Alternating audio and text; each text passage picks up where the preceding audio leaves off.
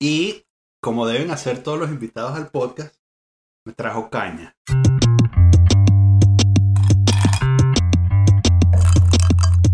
¿Están tomando martini? Mira. Prosecco, ¿qué es eso? Estamos tomando ginebra en realidad, pero yo lo que le estaba diciendo a Daniel es que mm, hay que, yo por lo menos cambié esa, mm, esa idea de que la ginebra era Gordons con jugo de naranja yuquerí para, para matarle sabor. Exacto. Y, y de hecho fue en España precisamente que conseguí una...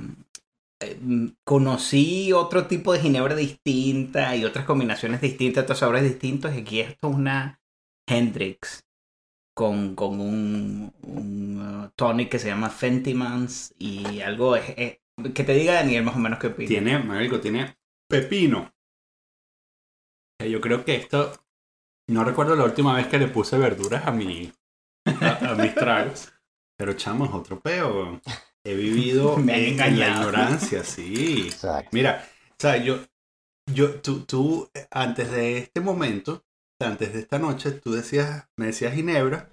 Y te robas la cara. No, marico, no solo te arrugaba la cara, sino que lo primero que venía a la mente era vomitar. perdón. coletear vómito. Que no es lo mismo, ¿no? Porque, ¿sabes? Vomitar es algo como feliz. Es algo como que, ¿sabes? Una liberación, una, pero lo, lo- la, la, la- ¿cómo se llama? El lado oscuro del, del vómito es que... Lo tengas- que sea en tu casa y lo tengas que limpiar. Sí, que sea en tu casa. Mira, tengo un pana, este, o tenía, Sí. le decía, se llama Jorge y vive en Florida. Y esas son las cosas que puedo decir. Y entonces, supongo. Y entonces, Espero, este, el, el pana, estamos terminando el primer año de la universidad, ¿no? Es como el último día de clase del primer año de la universidad. Y entonces nos fuimos para casa de mis padres, ¿no? Y entonces, este, y nos pusimos a tomar ginebra así. eso. Probablemente era Gordon, ¿no? O sea, compramos este, una ginebra que costaba, ¿sabes? Como 500 bolos o algo así. ¿no? Sí.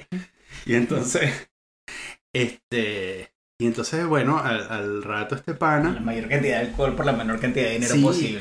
a, a uno de mis panas, este, le dio una de esas pedas suicidas. El, el carajo se quería tirar por el balcón. Ah, ¿sabes? Estamos todos agarrándolo así, No. así, que no te vayas a tirar por Marico, no te tires por el balcón, ¿no? Sí, la, la entonces- Gordons y te hace eso. mientras- Muy buena propaganda. Para tus deseos de vivir.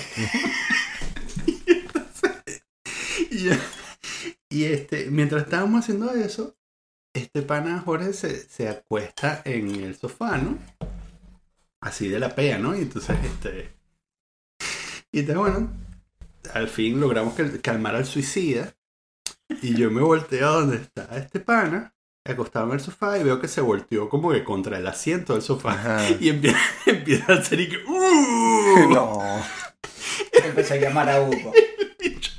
El vomitó en el interior. ¿Era tu sofá, casa? weón. Bueno, no mi casa, era peor que mi casa, era la casa de mis De tus padres. padres. weón. Y Coño, entonces, ¿Cómo explicas eso? y, y- y entonces, Le O sea, cayó mal el perro caliente. sí, Esa es la sí, ese fue excusa. el perro caliente. exacto.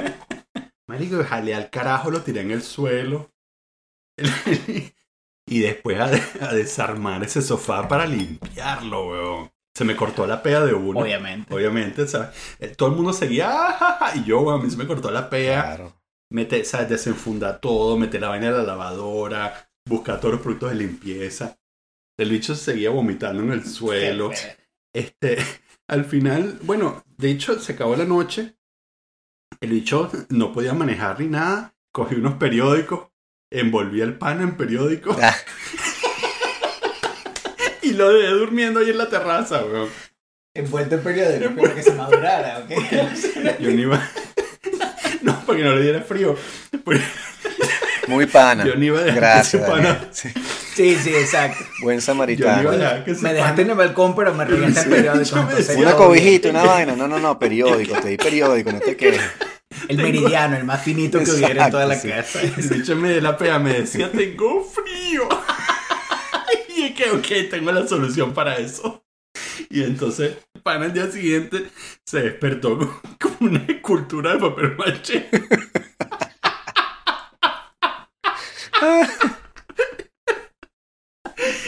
Pero que del sudor o de la humedad, ¿o qué? No. Ah, ya entendí, ya Sí. entendí. Qué fea. Porque no se bañó. El Qué pana fuerte. estaba Lo tuviste que pelar para que se fuera. en un sarcófago de cartón. Entonces, este. Bueno, y, y yo estuve como hasta las 4 de la mañana lavando, ¿no? Qué feo. ¿Y tus padres no se Eh. enteraron? ¿Del sofá? Ah, por supuesto que se enteraron, ¿Ah, sí? ¿no? Pero tuvieron.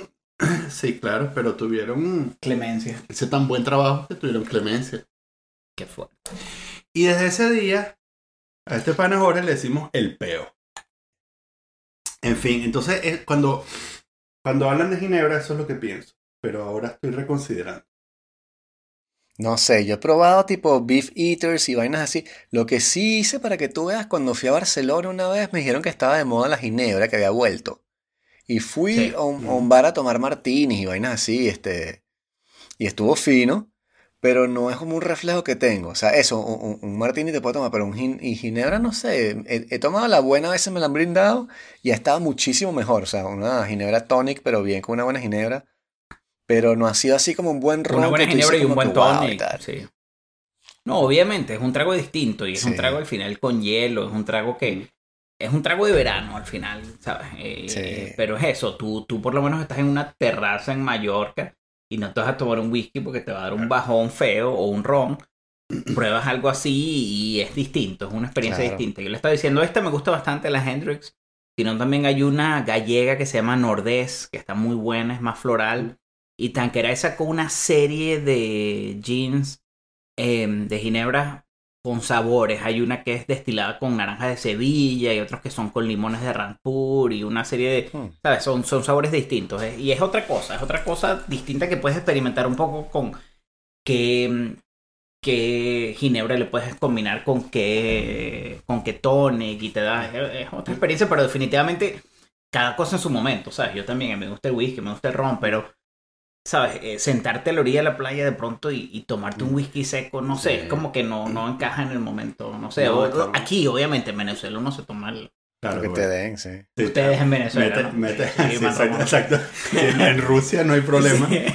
En las playas en Rusia no hay, no hay problema. Exacto, sí, porque no- no- no se va, porque está muy 20 fría, grados. sí, exacto. Pero eso fue, una, 20 grados. eso fue una pasión europea, ¿no? O sea, eso fue algo que desarrollaste cuando saliste de Venezuela. Ya en Venezuela eras fanático así de la, de la, de la ginebra. No, yo, yo te- es lo que te dije, yo, yo hace algunos años, hace como unos 4 o 5 años, en Mallorca, en un hotel, yo veo un tipo con una copa así, con una copa como esta, una copa tipo balón, así como de, de, de vino tinto grande, y veo el tipo con una bebida transparente, con hielo y con semillas. Y le digo, ¿qué es eso? Y el tipo me dice, no, eso es ginebra y son semillas de pimienta. Porque el truco está también en, el- en la combinación, está en echarle lo que le llaman el botánico, un, un- algo que refuerce el sabor natural que tiene esa ginebra. Ok. En este caso el pepino por, y un poco de limón, que es lo que está hecho, de lo que está hecho el Hendrix, o con lo que está hecho el Hendrix. Y en ese, en ese otro caso, no me acuerdo qué ginebra era, era, era semillas de pimienta.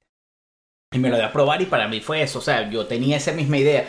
Yo tenía la idea de un, Claro. un, un Gordons que la tomabas con un jugo de naranja yuquerí para que le matara el sabor un poco a la ginebra porque sabía a diablo. Sí, sí, sí, burda y de pronto, y, y, y probé eso y fue como que, wow, o sea, esto es otra cosa completamente distinta. O sea, yo llegué a hacer ginebra con Coca-Cola. o sea, en- en... Venezuela ginebra con Coca-Cola llegué a hacer cuando se puso de moda justamente la Gordons. Era Sí. asqueroso, horrible. No, pero, pero esto es otra cosa, sí, sí. Y de hecho, después el año pasado, hace- el año pasado estuve en, en Menorca y hay un bar en una playa que se llama Sombou, que es un balneario así súper turístico, pero hay una, un, un bar ahí que hay un sommelier especializado en ginebra. No, bueno. Y el tipo tiene, el, el tipo tiene un restaurante que tiene, creo que tenía 36 ginebras distintas. Y el tipo te dice así más o menos como que, ¿qué te gusta? Y tú le dices, bueno, me gusta esta fruta, comí esto, lo que sea. Y el tipo te prepara algo especialmente hecho para eso. Y probé como 10 distintas más. Hay cosas que me gustan, otras que no, obviamente. Pero, Claro. Pero hay, hay todo un mundo ahí, ¿sabes? No es, no es algo tan, no, no es Gordons. ¿Y cuánto, cuánto there's gastas life tú? beyond Gordons. en una, una botella así buena como la que te estás tomando o una que, que recomendarías así Mira. que no sea mierdera. Mira, esa Hendrix me parece que es un buen, un buen value for money. Esas salen, aquí salen treinta y tantos euros. Ah, ok. Y claro, de una, de una botella de, de Hendrix sacas Sí, claro. No sé, ¿cuánto estará sirviendo por cada trago? Unos 20, 30 centilitros. O sea, sacas unos 20 tragos Ah, fácilmente. claro, ¿me ¿verdad? Porque si, si Sí, es una cantidad muy pequeña. Luego, todo está la diferencia está en el tonic que le echas. Si le echas Schweppes, obviamente que te va, te va a dominar la bebida. Claro. Tal vez comprar un tonic un poquito más neutro, más delicado, un tonic premium, que, que te deja disfrutar un poco más el sabor de lo que te estás tomando. Pero, ¿sabes? Eh, hay cosas que experimentar ahí. Sí. Huh. Es un buen este. Además, esto buena verano es una lástima que Sí. Sí, sí, sí. es, un- es una lástima que descubra esto o bueno quizás es bueno que descubra En esto octubre. en octubre porque lo hubiese descubierto Bueno, en pero igual junio. cuando, cuando salga este podcast Sí, publicado ya la gente podrá volver a tomar. Exacto. No, lo, lo que me cuesta a mí también, que, que le, le he dicho a Daniel muchas veces, es como tener varias botellas. Como que si me compro una botella de ginebra, me compro la botella de ginebra y no compro más curda porque, coño, está la botella de ginebra, voy a tomar ginebra. Y bebo ginebra, ginebra, ginebra hasta que se acaba. Y después compro una de ron. Y después una de whisky. Pero me cuesta, o sea, siempre he admirado eso, ¿no? La gente que tú llegas a su casa y te dicen como que tienen varias botellas y tienen como fonditos. Que te que, chamo, ¿cómo dejaste el fondito así de, de whisky, weón? O sea, ¿me estás esperando a mí o...? Sí, sí, tú sí. eres así weón. Sí, bueno, es verdad. ¿Cómo haces? ¿Cómo, cómo- logras el que- autocontrol?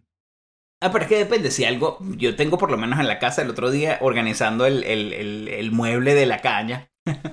y habían, qué sé yo, unas 7, 8 botellas de ginebra, unas 10 de vino y así. Es que típico que aquí, ¿sabes? Es muy común que tú vas a casa de alguien y llevas algo. Entonces, Sí. típico que el poco de botellas de vino que empiezas a guardarlas ahí, no sabes si son buenas o no, no sabes cuándo te las vas a tomar.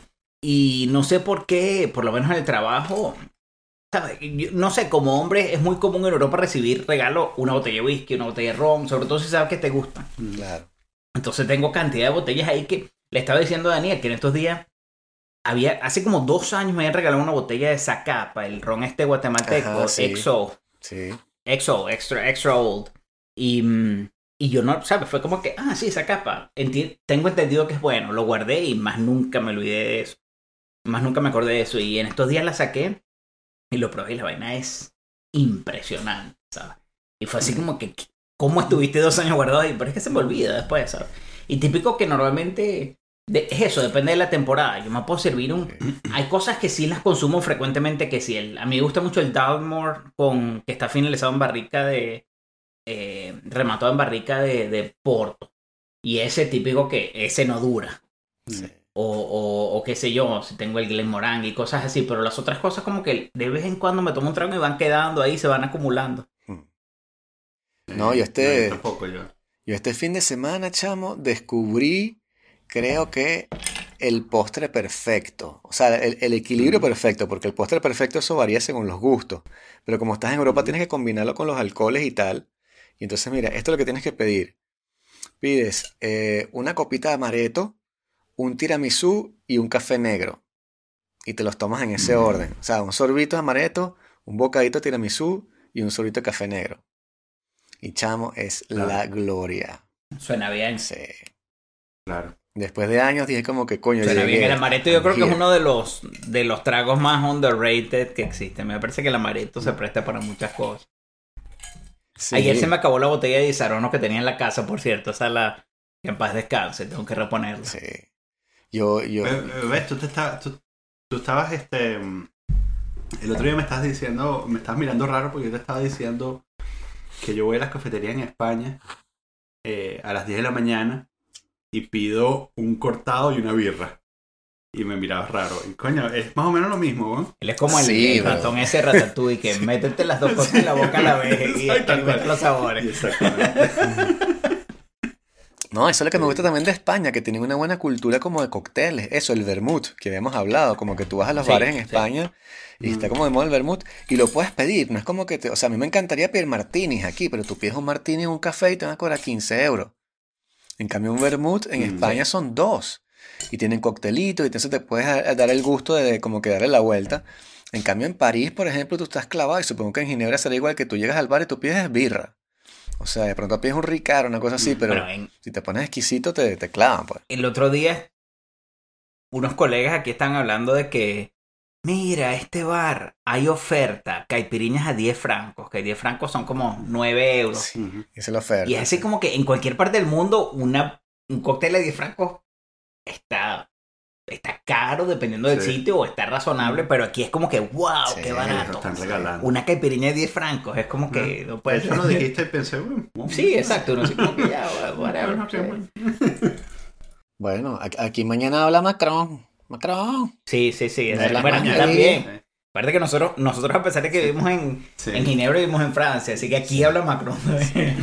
Sí, Pero no, porque sabes que dijimos, ju- justamente en el episodio pasado hemos mencionado que el tipo que habían cerrado los bares hasta las 10 de la noche, ¿sabes? Que dijeron los bares hasta las 10 de la noche. Sí. Pero solo en París, no en todas partes. Porque Sí. estamos en zona roja y tal. Y entonces, coño, yo el sábado salí con un pana y dije, bueno, vamos a salir igual, qué carajo.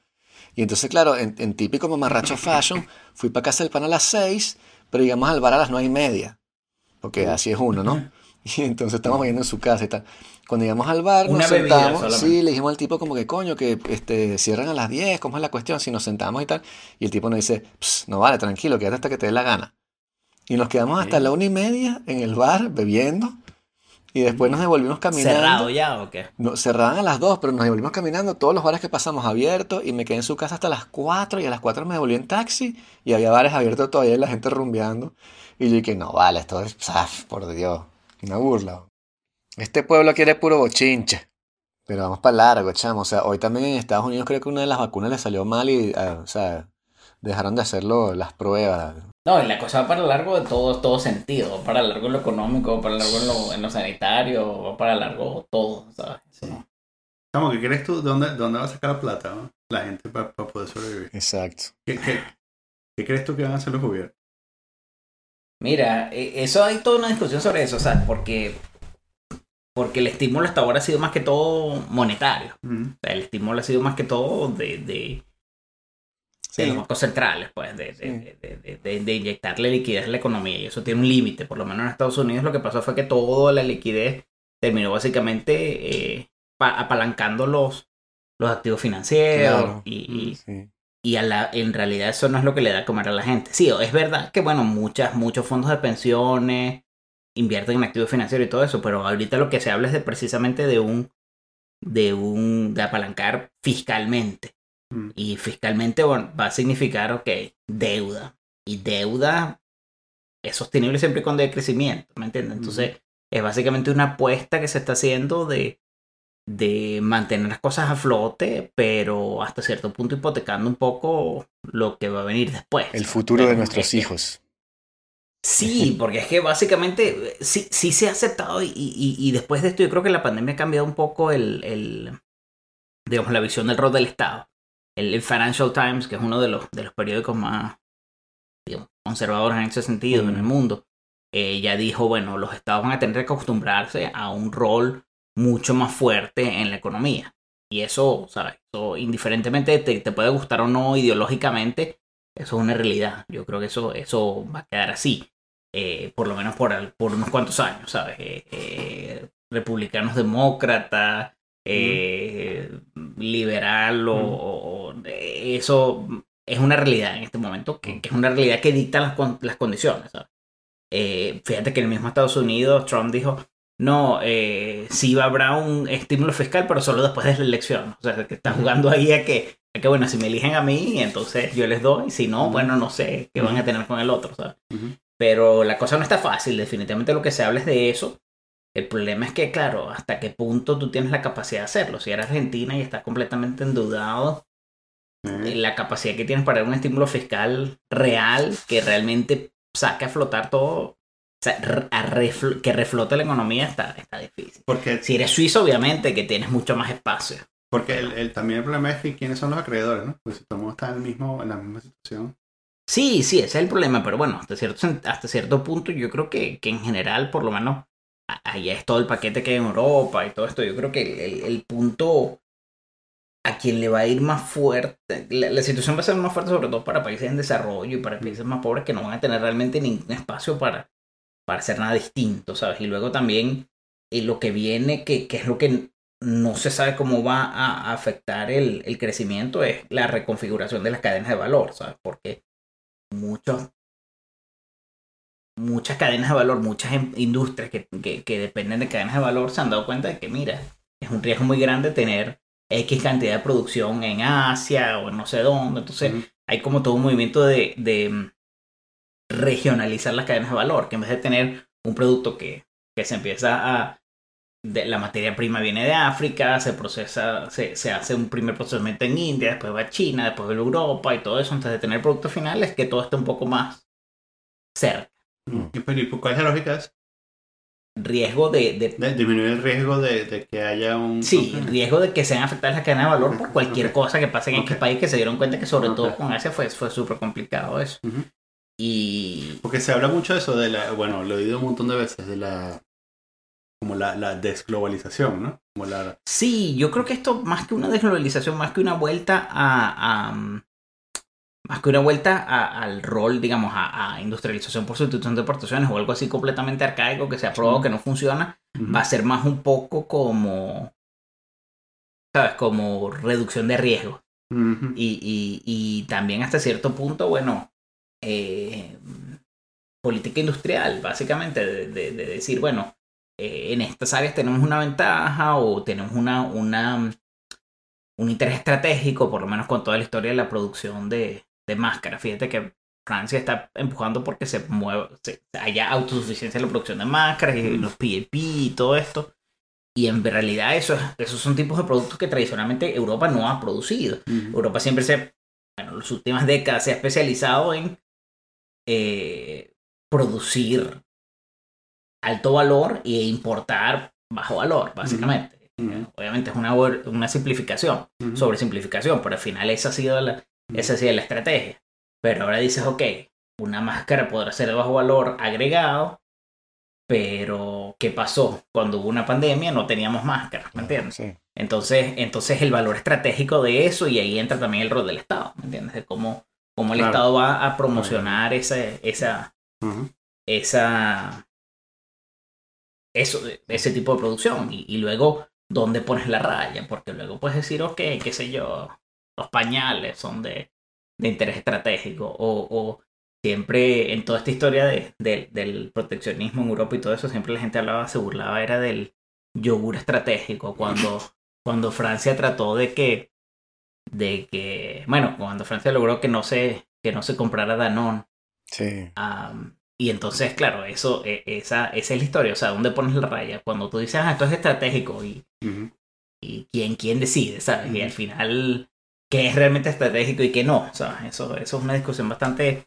eh, a veces entra también el nacionalismo dentro de todo esto, Pero incluso, incluso sin que llegue a ser un interés estratégico, muchas empresas van a tener, este, van a estar motivadas a repatriar su producción. Sea, yo conocía a un amigo que trabaja en una empresa francesa justamente, bueno, la que produce Lumi, la cajita esa de, música de historia. Y ellos producían eso en China y se les cayó la producción con lo de Wuhan y van a repatriar la producción para, para Francia. Entonces el panel lo van a mover para Montpellier. Pero, pero, no pueden producir todo en Francia porque hay componentes que se producen solamente en China. Entonces siguen siendo, sobre todo, par- partecillas de la pantalla, creo que son muy, muy Mm. específicas. Parece que nada más en China son las que están, están haciendo. Entonces, pues, eso lo van a tener que seguir importando. O sea, porque lo van a ensamblar aquí, no es que lo van a producir tampoco todo ellos, ¿no? Pero están repatriando la ensambladora. Y, este, y supongo que habrá muchas empresas que irán en ese sentido, eh, que sería una especie de, de punto medio entre de globalización y desglobalización, porque no te estás desglobalizando porque vas a seguir teniendo nexos comerciales, ¿no? Y eso va a seguir estando intacto, pero la producción la vas a mover más de, de manera local, lo cual es más una globalización como la habíamos pensado en la cabeza. Cuando pensamos en globalización, era, o qué sé yo, o en, o en mercado, qué sé yo, a los Ricardo, es como que sí, México produce carros y Estados Unidos compra los carros y una cosa así. No Sí, pensábamos ventaja, como que ven- ibas a ventaja repatriar absoluta y ventaja comparativa Sí, y todo eso. exacto, no no sí. necesariamente, eh, digamos, mueve todo al sitio donde te sale más barato y Sí. no importa que te quedes sin trabajo. Y ahí es donde entra, es lo que te estoy diciendo. Sí, Interés estratégico y política industrial. Que a la larga ningún país le conviene mover todos los servicios, toda la producción a otra parte. A menos que, bueno, te pase como Europa de que, ok, mueves todos los servicios, todo lo que se está produciendo, se está produciendo allá, pero yo estoy exportando la maquinaria con la que se produce, yo estoy exportando una serie de, de productos y de, y de servicios de mayor valor, y al final los términos de intercambio son, son favorables. Pero aquí entonces se dieron cuenta de que no, ya va, espérate. Eh, esta serie de cosas que estoy produciendo, cuando reviente la siguiente pandemia o cuando cualquier país donde se está produciendo por X razón eh, no pueda no pueda seguir cumpliendo su función, entonces todo colapsa. Entonces tal vez lo que me estoy ahorrando en nivel de, de, de costos lo estoy, no, no es suficiente como para compensar el riesgo que estoy asumiendo. ¿me entiendes? Y eso fue como un, ¿sabes? Reality check para mucha gente. Claro. Pero y yo supongo también que no solo ver, no solo considerar si va a haber una nueva pandemia o algo así, sino también que, que en muchos casos la economía de muchos países va a quedar en, en- en peor forma y entonces tienen más riesgos de eh, más riesgos de colapso, ¿no? Claro, también está todo el efecto, el, el problema va a ser el, el efecto desempleo. Mm. Por lo menos la- las industrias de los servicios son las que emplean más gente en todas partes del mundo. De hecho, en. España se está hablando de que como 20, no me acuerdo si fue el número exacto, pero como 20% de toda la, todo el empleo está generado por los servicios turísticos. Y cuando lo tomas en, el, en, el- en la, en la definición más amplia, incluyendo, incluyendo restaurantes Claro. y sí. eh, servicios, sí. digamos, servicios de, de- de restaurantes, hoteles, Sí, bares y tal. Como 20% de la mano de obra. Entonces, ¿sabes? si paras esa industria, es como que... Y, y también, sí, efectivamente, mucha de la regionalización o de la renacionalización de las cadenas de valor viene también con un interés estratégico de, de generar empleo, porque hay países que ya tenían mucho problema de empleo. Fíjate, los países del Medio Oriente que tienen todo este problema con la cantidad de gente eh, joven, sin empleo. Hay países en el Medio Oriente que tienen desempleo, tasa de desempleo de los jóvenes de 30, 40%. que es 50, una sí, brutalidad. 50, una cosa así. Sí. Sí. Y, y eso es un, eso es el- un riesgo estratégico muy fuerte. porque, o sea, ahí tienes una revolución cocinándose, pero, pero fácilmente, ¿me Sí. entiendes? Entonces, como a la hora de la verdad te das cuenta de que, bueno, es una cuestión de supervivencia también del Estado y de, y de, la- y de las instituciones de decir, bueno, si toda esta gente no tiene que comer, es cuestión de Pero- tiempo para que vengan a buscar a... Pero entonces, ¿cómo Ah. queda la, la- la idea? Porque la idea justamente globalizadora era que esa gente se iba a desarrollar, iba a salir adelante gracias a que estas empresas iban a venir para acá e iban a poner sus fábricas y entonces tú ibas a trabajar y entonces te ibas a desarrollar y la fábrica como era tan buena te iba a poner una escuela y después iba a haber intervención, ¿sabes? Y así se iba a desarrollar el país, ¿no? Iba a haber una especie de transferencia también de conocimiento y después tú ibas también a diseñar la máquina y así iba a funcionar todo chéverísimo. Si el país se va, sea Francia, Estados Unidos o quien sea, y dice, no, vamos a repatriar la fábrica, y tú estás en este país que ya de por sí está dilapidado y está en el suelo, porque como dices tú, tiene una tasa de desempleo altísima, a pesar de que ya tienen las maquiladoras andando y ya hay gente trabajando allí. Si encima quitas eso y los de las maquiladoras tampoco tienen trabajo y se unen a los que ya tienen como 50% de desempleo para empezar, este, está bien. Tú te estás hablando como empresa porque estás otra vez en Francia, pero ese país se va a estabilizar completamente y te va a crear también cri- crisis migratorias, sino guerras y cosas que te van a salir hasta más caras que, que lo que te costaba antes. Claro, obviamente, y eso es, aquí este es el, el, el problema ha sido que la pandemia ha hecho que cada, muchos países se pongan a ver el problema que tienen enfrente en su propio país.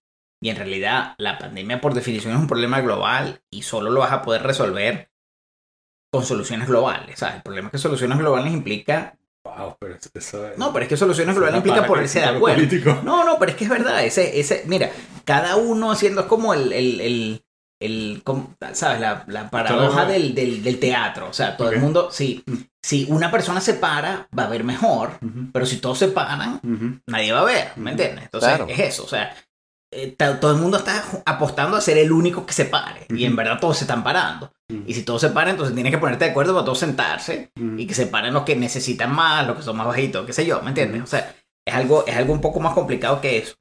El, el problema es que, claro, eh, ya de por sí, desde hace un tiempo había una discusión, había una, digamos, eh, el mismo Banco Mundial, te fijas el año pasado, antes de la pandemia y todo eso, el Banco Mundial había empezado a hablar de, de desigualdad, había empezado a hablar de si el sistema, digamos, de economía de mercado, digamos, la, el, el fin de la historia había generado una serie de, de digamos, Sí, avances en cuanto a reducción de la pobreza, pero ¿qué pasaba? Eh, eh, digamos, las tasas, de, el retorno que tenía el capital son muchas mayores al retorno que tiene la mano de obra. Entonces, una serie de gente no estaba realmente recibiendo los beneficios de la economía de mercado Mm. y se estaba creando mucha desigualdad y se estaba creando mucha em, digamos, desbalance Mm. entre países, dentro de países. Fíjate, hay países como Sudáfrica que tienen, tienen de, las, de las, las tasas de desigualdad más altas del mundo, ¿sabes? Y, y, y es una cuestión completamente sostenible, porque al final, ok, tú puedes decir, ok, no, no, definitivamente nos- nosotros realmente, eh, bueno, ustedes en Venezuela, sabemos lo que, a lo que lleva cuando dice, bueno, tenemos que estar todos igual y vamos a, vamos a tratar. No, eh, al final sabemos que eso no funciona, pero un sistema donde haya el 1% de la población eh, controle el 50% de la riqueza tampoco funciona. Y sobre todo cuando el, el 20% más bajo solo tiene el 1% de la riqueza mucho menos. Entonces, de eso ya se estaba hablando, ¿sabes? Eso ya era algo que, que había empezado a entrar en el, en el mainstream del, del, del, pensamiento económico.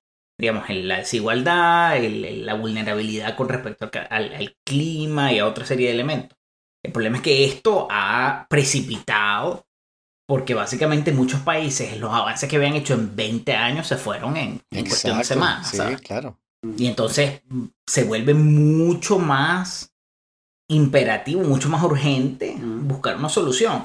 Y ya de por sí había, había digamos, con la, con la, con la, lo que le llaman la cuarta revolución industrial, ¿no? Con la, con la digitalización de la producción y con la, con la inteligencia artificial y todo eso, en lo que trabajas tú. Básicamente, ya se ha hablado también de que había una necesidad de repensar el sistema económico, porque si tú tienes una, una economía donde la producción está casi o completamente automatizada y una serie de trabajos que ya eh, eso altera la, la- digamos, la, lo que asumes, la- las assumptions, la- Sí, la- Las suposiciones, presunciones, sí, base. sí, perdón. Ajá. las presunciones bases de, de un sistema de economía de mercado. De que una persona va a trabajar y después va a agarrar con ese dinero, va a consumir bienes y servicios, eso va a mantener la economía andando. Si en realidad todo está automatizado, entonces quien trabaja, nadie tiene que consumir, el sistema se rompe, ¿me entiendes? Pero- Entonces ya se hablaba en ese sentido de, de la posibilidad de, de repensar un poco el, digamos, las estructuras tradicionales porque ya el mundo cambiaba de una forma que cambiaba el, el- las suposiciones básicas, que, que retaban las suposiciones básicas de esto. Y esto lo que ha hecho es cat- catalizar que, que haya que, que, haya que tomar esa discusión más en serio porque ya no es algo en 20 años, algo que lo tienes enfrente. Pero todos los, todos los liberales en Twitter siguen diciendo que, que lo que hay que hacer es que... eh, Menos eh, Estado. bueno, antes, sí, no digo antes, sobre todo antes de la pandemia, este, eh, esta reflexión no ocurría, ¿no? Era, digo, en, en Twitter no ocurría, ¿no? Eh, era, era más, este, bueno, ¿sabes? Porque esta gente quiere seguir siendo pobre, ¿no? Bueno, Sí, no, obviamente que hay gente que, bueno, eh, y, y, bueno, la- al final cada quien tiene su argumento, yo no sé, pero, pero si te fijas, por lo menos miren Banco Mundial el año pasado, creo que fue en la reunión anual, y empezaron a tratar una serie de, de estos temas, y, y, ¿sabes? Es como que, indiferentemente de lo que puede ser, yo creo que Twitter no es un buen, una buena medida de, del pensamiento económico mainstream, Racional, ¿sabes? sí. No sé. Pero, Sí, eh, sí, no, sí. Pero, pero y, y también porque, este, ¿sabes? Todo lo malo que le sucede, o sea, to- el- el- el- la economía de mercado no termina de funcionar porque el Estado la interviene y la echa todo a perder, ¿no? Entonces, ¿cómo, cómo vamos a salir de... Si, si eso es lo que está haciendo el Estado, ¿cómo vamos a salir de esto con la ayuda del Estado si lo que quiere Claro, el Estado claro. es destruir la... Claro, ese- Que- que ese- no, eso es una dogma, buena- ¿no? eso es una O sea, buena- Eso sigue siendo un dogma que el cual Pues se cree. sí, que el- sí, que el hay gente que- hay gente que en realidad cree- La mano libre. Yo, yo creo que hay gente que todavía se lo cree, ¿verdad? Yo creo que hay unas realidades y, y yo hasta cierto punto pienso que el Estado no tiene nada que hacer produciendo directamente los bienes, repartiendo alimentos y ese ¿Qué? tipo de cosas, ¿me entiendes? Y definitivamente yo creo que eso es una, eso es un fallo estratégico. Ha- Habría que intentarlo no tiene absolutamente funciona. ningún sentido. Sí, realmente, ¿no? Nadie lo ha querido, nadie ha tenido lo Pero- No lo de hecho intentarlo. bien, no lo han Pero- hecho bien. Pero yo sí creo que al final, si te pones a ver, por lo menos con la con las externalidades que se crean, por lo menos a nivel de contaminación, tú, Claro. tú en realidad cuando pagas una botella de agua, tú no estás pagando el costo real que está en esa botella, en el, si cuentas todos los 400 años que va a existir el plástico y, y todos los costos que se van a generar, que tú no los estás absorbiendo, ¿sabes? Y eso es un ejemplo entre miles que se pueden hablar de cómo la economía de mercado en realidad no toma, no funciona realmente No incorpora completamente, todos los no costos. incorpora todos los costos y no incorpora realmente la globalización ha funcionado en el sentido de levantar miles de millones de personas, sacarlos de la pobreza, pero a la vez ha creado mucha desigualdad y ha creado una serie de elementos que, que no son sostenibles. Entonces, al final, sí hay un rol para el Estado. Yo creo que sí hay un rol para el Estado. Hay un rol para el Estado regular, hay un rol para el Estado de, de, de, de, de tomar, de, de la- la- tomar en cuenta, incluir esas externalidades Ujú. eh, eh, y, y- y asegurarse de que haya un sistema que funcione para generar la mayor cantidad de bienestar para la mayor cantidad de gente posible, que el mercado no lo genera, eso es mentira, eso por más que lo quieras ver de esa forma, no, no es verdad, no es verdad, y, la- los números lo muestran. Pero, pero todo tiene que ser definitivamente, yo estoy de acuerdo de que tal vez esa gente que hace ese argumento es necesaria para mantener el freno a las, a las pretensiones Sí, mm, dirigistas Sí. de, de, de mucha gente, ¿sabes? Y, y eso, para mí, eso es, es como, como siempre, yo siempre he pensado que en Venezuela hace falta un verdadero partido de derecha, y no estoy hablando de derecha tradicional, progresista, militarista, ¿no? Un verdadero partido de derecha que, que en realidad defienda las libertades individuales y la libre empresa, porque a pesar de que nunca vayan a llegar al poder, el simplemente de que, simple hecho de que haya ese discurso en la política va a ayudar a mantener las cosas un poco más en un cauce más, Sí. más tiene que ver que le paren bola, ¿no? Exacto, exacto, por eso, existir y que, Y que y a tengan una, una plataforma Sí. que tenga suficiente gente, ¿me entiendes? Mira, pero yo tengo, yo tengo eh, en el podcast uno de mi- mis proyectos fetiches es, y aquí es donde a ayudar, tratar de convencer a Daniel de la necesidad de un salario mínimo universal. Bueno, el salario mínimo universal es lo que te está diciendo, eso es eh, dentro de esta historia de la, de la automatización, que es algo que le va a llegar muy cerca de Daniel. Preach. Dentro de ese sentido yo creo que tiene sentido, pero bueno. Sí, sí, sí, es lo que te digo. Este, Ok. ¿Cuál es tu plan? ok, A ver, ok. ¿cuál es tu plan? No, no, no, ok, ajá. o sea, Bueno, sí, di tú tu no, plan. y- no, y- mi, plan, mi plan no tiene, está mucho menos esbozado que el de nuestro amigo, pero justamente creo que no, no debe descartarse como una posibilidad para justamente reestructurar la economía del futuro de la cual estabas hablando, ¿no? Este, y no me extrañaría que el Banco Mundial lo tuviese en cuenta como una proposición seria y no una cosa este, trasnochada y espero. No, no, eso está en serio. Y de hecho, eh, The Economist hace. El año pasado sacó un. ¿Sabes? The Economist tiene cada, cada. En cada edición semanal tiene un special report, que es como que 7, 8 páginas. El año pasado fue sobre. Sobre ingreso básico universal y, y- y- y lo trataron realmente desde un punto de vista objetivo y técnico. Y ellos en realidad dicen. "Ah". Ok. No dicen no, pero, Ok. pero ¿me entiendes? Hablan de una serie de elementos. Y en realidad en ninguna parte, el problema es que es eso, en ninguna parte se ha probado realmente al punto que puedes decir, ¿sabes? Eso es un experimento social al final, eso no lo puedes, no lo puedes Sí. saber si va a funcionar solo con números. No hay un estado que lo que lo Ah. intentó. No un estado el- ¿dónde fue? A nivel regional sí, pero, pero ese es el detalle, que al final tendría que ser un sitio completamente, eh, digamos, que no hayan fugas, digamos, que sea el país completo y, y que sea suficientemente grande. Hubo, hubo partes de India que intentaron, en Suiza lo propusieron como, como una propuesta de estas que salen todos los domingos de, Ah, de elección, referéndum sí. y no se aprobó. Ah, Y no se aprobó. precisamente. gallinas. Y, y sí. Eh, Viste, dijiste The Economist y llegó el sí, newsletter de- exactamente. The Economist. Llegó justo ahorita el, el newsletter de The Creo que nos están Economist. escuchando. Sí. sí, para que así funcione la economía de mercado. Si, si el salario mínimo universal es... Nuevo cero, sí, yo sé que ese es tu, ese Sí. es tu, tu argumento de ¿Cuál siempre. es, lo cuál es el nuevo cero? ¿Sabes? Explícame el nuevo cero, ¿no? Si el, si cuesta, este, para los que no oyen nunca este podcast, este, si, si todo el mundo gana 100 y em, la, que si todo el mundo gana 100, ¿qué impide que la barra de chocolate cueste 100? No, pero ya va, ya. Si, yo puedo dar mi respuesta antes de que la des tú, que sabes el del tema, así puedo improvisar. Pero ya va. Ajá. Si entiendo bien, si tú lo que haces es que redistribuyes el dinero, es decir, no inyectas plata en la economía, sino que le estás agarrando a un impuesto que estás creando en algún lado a gente que ya tiene esa plata y se la, le estás dando a esta gente, las cosas no deberían subir, porque tienes la misma cantidad de circulante y la misma cantidad de productos. ¿No es Sí, bueno, de, mira, yo de formación de pregrado no soy economista. Y eso lo tengo que decir claramente. Yo, yo estuve por otra área más relacionado con las relaciones internacionales, pero sí he trabajado en, en- en economía toda mi vida y hice maestría en el tema, pero más de un punto de vista de desarrollo. El detalle es que, mira, al final todo depende del contexto. Porque si tú te pones en un sitio como en Suiza, donde hay una inflación menor al 2%, donde más bien el Banco Central tiene que intervenir para crear inflación, para evitar que haya deflación, tú puedes crear un ingreso mínimo universal y no va a pasar nada. ¿Me Ujú. entiendes?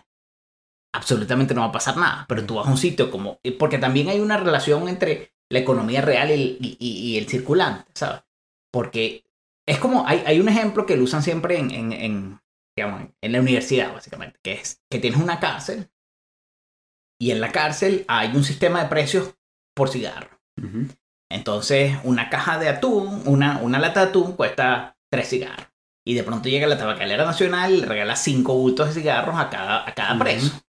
Entonces, obviamente que esa lata de atún, relativamente con respecto a los cigarros, ya no va a costar tres cigarros, sino 10 cigarros, obviamente. Y ese es el, el concepto, digamos, para simplificar el concepto monetario. Es así, de que, ok, ya ahora el, el circulante es mucho mayor. Pero en realidad, si al mismo tiempo llega Atún y Beba y regala 100 mil cajas de, de- de atún, entonces obviamente que el, Ujú. ¿sabes? hay una relación entre, entre el circulante y la economía real. Eh, si tú vas a generar una serie de empleos, sí, depende, una serie de ingresos. Depende, efectivamente, depende de dónde van a salir esos ingresos, depende de cómo está esa economía en general, si es economía que estaba sobrecalentada, con inflación, obviamente que más circulante va a generar más inflación, eh, todo depende, ¿sabes? Pero, pero con- en principio de que automáticamente vaya a generar una inflación a lo, a lo Venezuela, no, no. Ok. Hay una serie de, de elementos que tienes que ver. Sí, pero ¿de dónde vas a sacar? ¿Sabes? Si tienes, por ejemplo, en el caso de Suiza, tienes 6 millones de personas o 7 y les tienes que dar, no sé, 5 mil francos a cada uno. ¿Dónde vas a Obviamente, sacar esa plata? claro, tiene que ser... ¿Te la pides a Alemania? No, el, el- el problema es que... Le ponen es ese, impuestos a las ese. transacciones financieras. Sí, tiene que venir de, tiene que venir de, de un punto de vista fiscal, tiene que Mm. venir de, de un ajuste fiscal de, ma- de mayores impuestos. Claramente, el problema es quién paga y quién, y quién, quién Claro. recibe. Tasas del oro nazi. Que ahora va a empezar a pagar 20% de impuestos. si lo consigue. Cada vez que Bueno. No, tienes cada que vez hacer un tracing No, de todas las transacciones. no, de cada- no. Mira, cada la- bueno, está- hay, hay gente que ha hablado del Tobin Tax ese, de, de- Ah, pero sí. esto es más para ¿Del qué? financiar del Tobin Tax, el, ¿Qué es el el, Tobin Tax? el- el impuesto a, las- a las transacciones Ah, internacionales. ok. Y, y, bueno, las transacciones financieras, en. Suiza en muchos, en muchos, en la mayor, en Suiza no hay impuesto a capital, por ejemplo. Y un impuesto Sí. capital en Suiza, y Ah, obviamente, pero luego, claro, tienes que pensar también como país qué efecto competitivo va a tener eso. Suiza tiene toda la industria bancaria del mundo, tienen una relación con Suiza. Si Suiza pone un impuesto capital, ¿cómo le va a afectar eso? ¿Me entiendes? Cada, yo creo que cada quien tiene que buscar la solución que le funcione. Pero para la larga, sí, si tienes un sistema donde, donde toda la producción está concentrada en las manos de una serie de personas que están utilizando máquinas, obviamente que el sistema no va a funcionar. Entonces, ¿cuál es el, cuál es el siguiente paso? ¿Entiendes? Pero teníamos Eh. ya, o sea, incluso antes de la crisis del coronavirus, ya teníamos un problema impositivo mundial, básicamente, ¿no? En el cual las empresas, las grandes transnacionales, por ejemplo, en Europa no pagaban impuestos. Tenías Facebook, tienes Google, este, que montan compañías, empresas, este, este, cascarón en, en Irlanda, Sí, la- en Andorra y el, qué sé yo. um, Sí. Profit Entonces- transfer y todo esto sí que pon- ponen el... Lo que me parece más arrecho es incluso cómo, cómo se logró inventar este discurso de que las empresas tenían razón en no pagar esos impuestos y que más bien eran muy astutas por hacer este tipo de, de, de treta este, económica. Ingeniería fiscal. Sí, que a fin de cuentas fue lo que socavó y lo que está socavando el, sistema público europeo, por lo menos el francés. Mira, no, no lo sé. Mira, yo, yo no sé qué tan. eh, tendría que ver. No, no sé de qué cantidad de dinero estamos hablando comparado con por lo menos el, el, el impuesto sobre la renta de 80 millones de personas o de 60 millones de personas. O, O de sea, to- 30, no sé total pagó cero, por total pagó cero, por ejemplo, el año pasado, este Facebook pagó creo que fue un millardo de cinco que debían. Esas son el tipo de cifras, ¿no? Bueno, a sea, Google por lo menos le sacaron, Sí. eh, a Google y a Microsoft le sacaron casos europeos. Y es verdad, es verdad. Y eso no solo los que, los que deciden no pagar porque deciden poner el, las ganancias reportarlas en otra parte y rediccionarlas. Sí, de- consolidar y sí. El problema, uno de los elementos principales, que es algo que se está discutiendo ahorita en ese sitio donde trabajo yo, es que en realidad en el mundo no existe un organismo que tenga competencia a nivel de cooperación de impuestos. O sea, no, no existe, no existe. Naciones Unidas, Banco Mundial, el Fondo Monetario Internacional, no existe un órgano donde se pueda coordinar cuestiones de impuestos, porque cada país ve cuestiones de impuestos como un asunto extremadamente soberano Ujú, y no quieren que nadie se meta en eso. ujú. Pero ¿qué pasa? Precisamente cuando tú tienes una empresa que está poniendo una, una corporación cáscara ya en, en, no sé si es el término correcto en español, un shell corporation, Sí, pero sí. tú dijiste ahorita corporación cáscara, pero no sé cuál es el término correcto. Pero bueno, eso, tú sabes lo que te estoy diciendo. Eh, en una Sí, parte y luego está moviendo. Andorra, sí. Sí, sí, sí. Y bueno, y también y Panamá y países del, del Caribe y una serie. Esto es una discusión que incluso entre los mismos países en desarrollo no se ponen de acuerdo, porque están los países que mandan el dinero y los que reciben el dinero. Y, y hay grupos como el grupo los 77 que se supone que están haciendo presión para esto, pero en realidad entre ellos mismos no se, no, no se ponen de acuerdo porque cada uno tiene intereses distintos, ¿sabes? Y, ¿Y cuánto dinero en realidad estamos hablando? Ok, no sé, pero hay cosas mucho más profundas que eso. Está el dinero de la corrupción. El dinero de la corrupción en muchos países sobrepasa Ujú. por una magnitud impensable el dinero que se puede ir por, por, por ingeniería fiscal, ¿sabes? ¿Cuánto dinero se robaron en Venezuela? O sea, Ujú. no importa cuántas corporaciones realmente declaran impuestos sobre la renta en Venezuela, eso sería una, una ridiculez comparado con el dinero que se fue en, en, en corrupción, ¿sabes? Sí.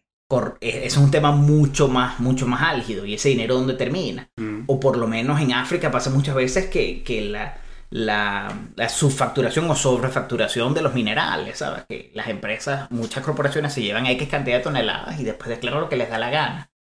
Y, y pagan lo que les da la gana. ¿Y, cómo, cómo arreglas eso? ¿Sabes? Hacen falta instituciones más fuertes. Eh, eh, es un poco complicado. Y luego si te pones, si tú eres, si tú eres, qué sé yo, Macedonia, Macedonia del Norte, y quieres eh, traer, eh, atraer la industria de Silicon Valley porque quieres desarrollar el nuevo Silicon Valley de Europa, a menos que le des incentivos fiscales, ellos no van a venir, ¿me entiendes? Porque están ya en, están en España, o están en Francia, o están en no sé dónde. Y, y, y, ¿sabes? Macedonia del Norte no es tal vez el, el, el, el destino más, más atractivo. Entonces también juega, em- empieza a jugar eso y las empresas aprovechan todo esto. Cualquier país que quiera traer inversión seriamente tiene que ofrecer incentivos fiscales. Hay países que ahorita están dando cinco años de exención de impuestos sobre la renta, sobre las ganancias eh, corporativas. Y, y si no es así, o sea, si todos los están dando, tú lo tienes que ofrecer también, ¿sabes? No, Pero justamente no es, tan, Piketty- no es tan sencillo decir se puede arreglar así de un día para el otro, ¿no? Pero Piketty no tenía una idea que era justamente un impuesto a las transacciones mundiales en la bolsa y creo que la cifra, este, yo nada más vi una conferencia, no me leí el Sí, libro era del algo, tipo. era algo brutal Era como que el monto, yo Era no me acuerdo exacto, 2%, algo así, 1 o 2%.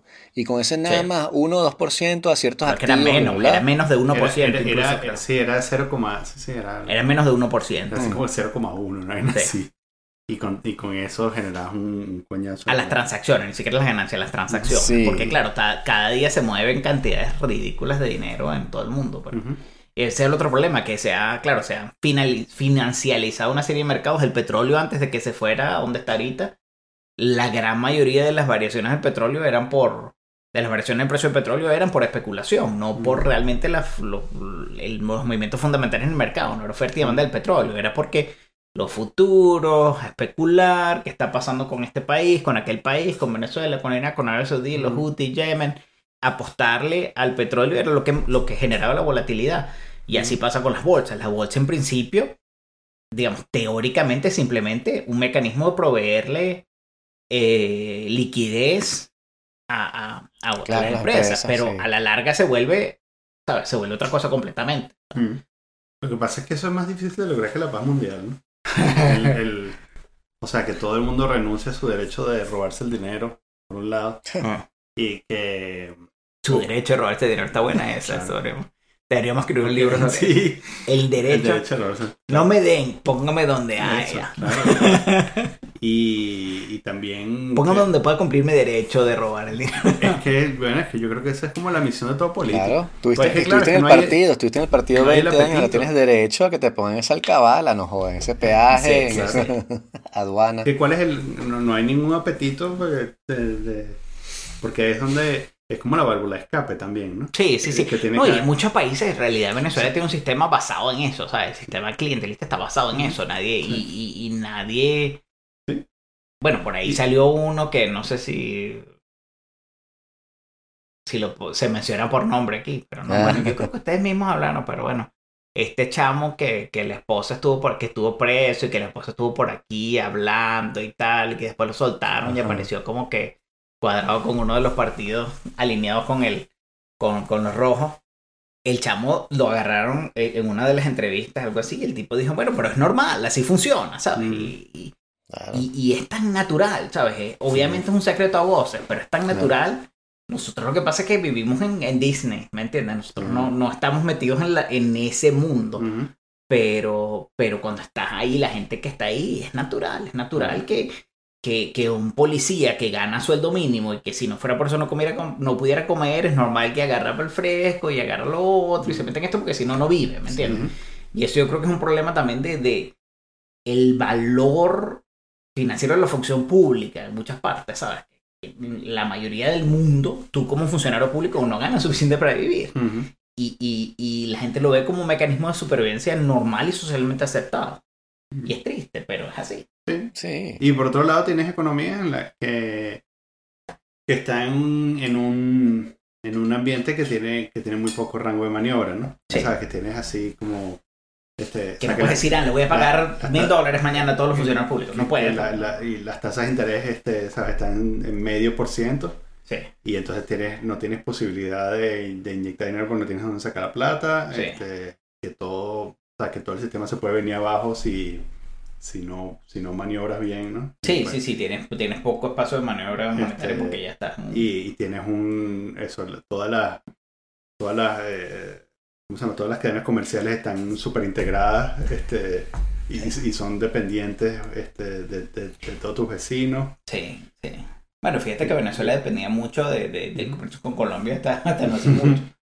Era la, la frontera más activa de todo, de todo. Sudamérica hasta no hace mucho. Y mira dónde estamos ahorita. ¿sabes? No sé, o sea, yo creo que sí, en verdad no hay. eh, todo depende del espacio de maniobra. Hay un concepto que se habla siempre de, de como de policy space, y eso se habla normalmente dentro de dentro de el margen de maniobra con respecto a lo que te imponen los organismos internacionales, pero también aplica a eso. En realidad, ¿qué, qué espacio tienes tú Sí. para, para maniobrar cuando, cuando tienes ya inflación de no sé cuántos millones por ciento, que bueno, eso te la ganaste solito por de haber destruido la- la- las instituciones, pero bueno, eso es otro. pero lo digo en el contexto de crear un, de, de- de tener un organismo que se encargue de, de, de ponerle una tasa impositiva a todas las transacciones en el mundo, ¿no? Sí. Que, que- que si haces eso, ¿de, o sea, ¿de dónde lo sacas? ¿no? Bueno, o sea, eh, eh, también eh, y- ni, ni siquiera con una pandemia, ¿no? Que quizás este, en una pandemia más bien dices, bueno, sálvese que pueda, ¿no? Claro, el detalle es que también eso generaría posiblemente un...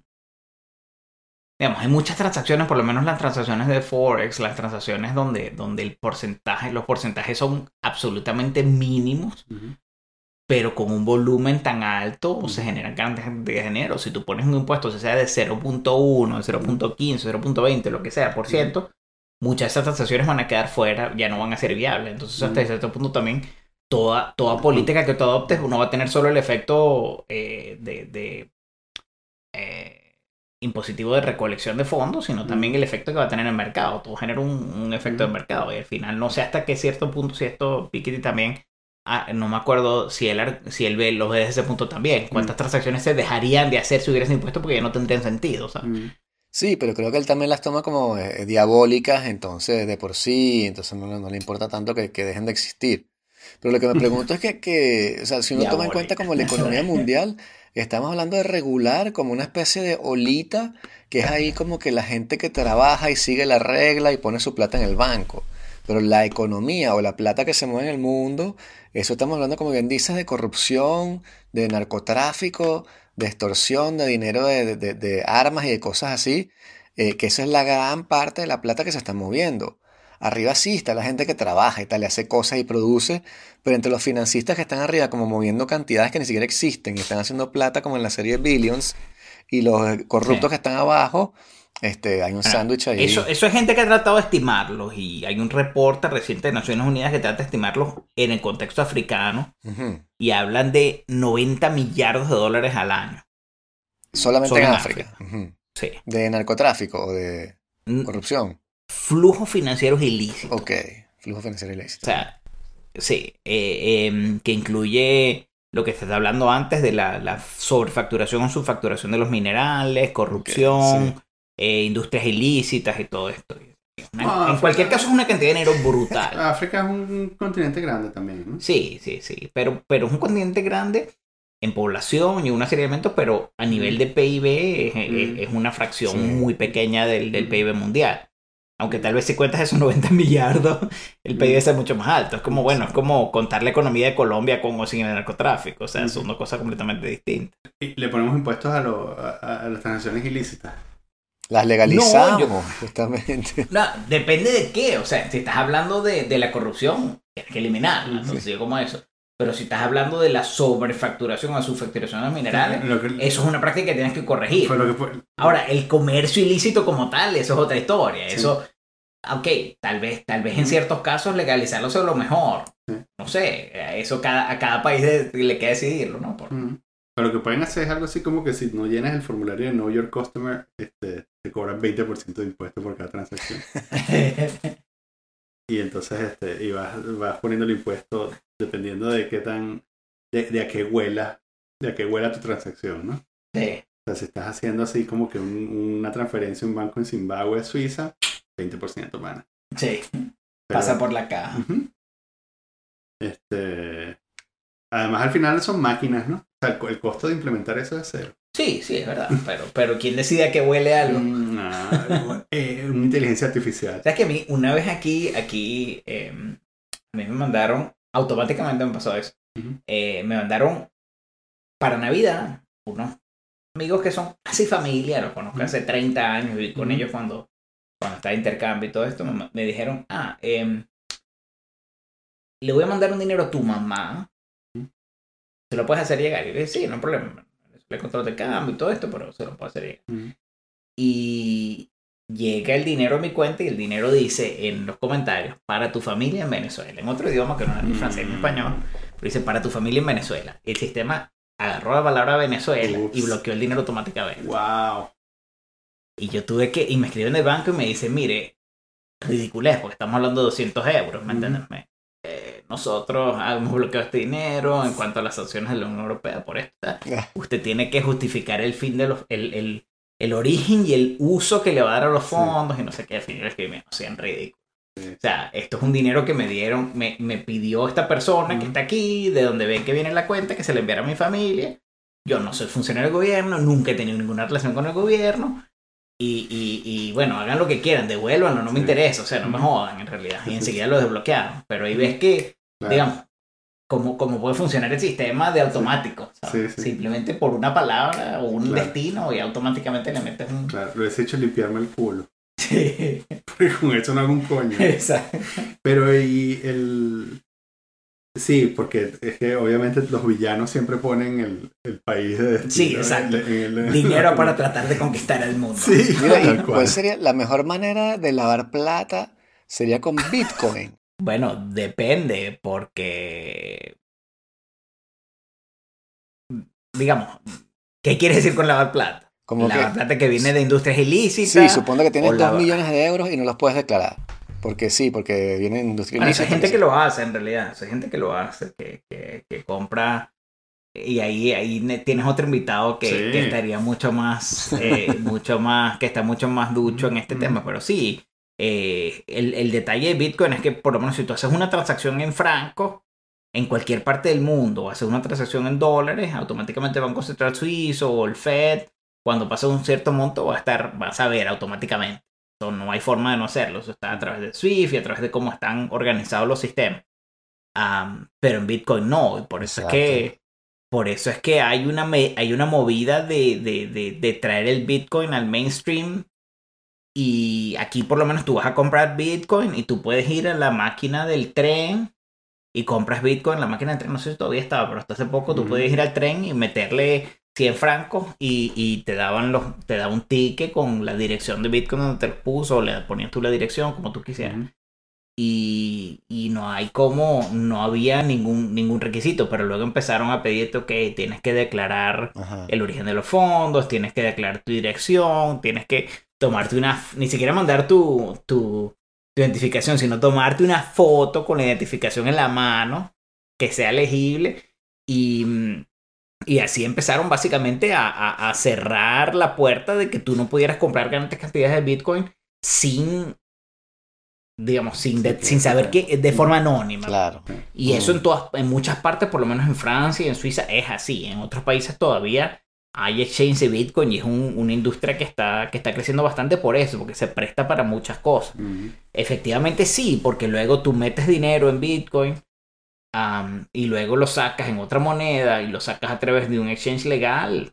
En principio sí, sería posible. Pero todo depende de en qué moneda estás hablando y dentro de qué legislación, porque en muchos países igual no vas a poder.